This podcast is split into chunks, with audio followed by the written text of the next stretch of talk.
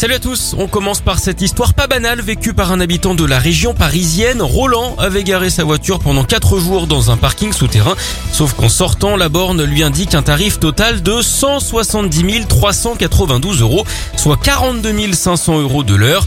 Évidemment, c'était un bug informatique. Le problème, c'est qu'il n'y avait aucun personnel présent sur place et du coup, la barrière ne voulait pas se lever. Il a dû attendre plus d'une demi-heure. Il a finalement reçu sa facture de 15,90 euros par SMS. En parlant de parking, connaissez-vous la manœuvre préférée des coiffeurs? Se garer en épi. Et puis on termine la semaine en apothéose avec un député argentin suspendu hier pour avoir embrassé les seins de sa femme. C'était pendant une session parlementaire en visioconférence. Faut pas que ça t'étonne, hein, a dû lui dire un de ses collègues.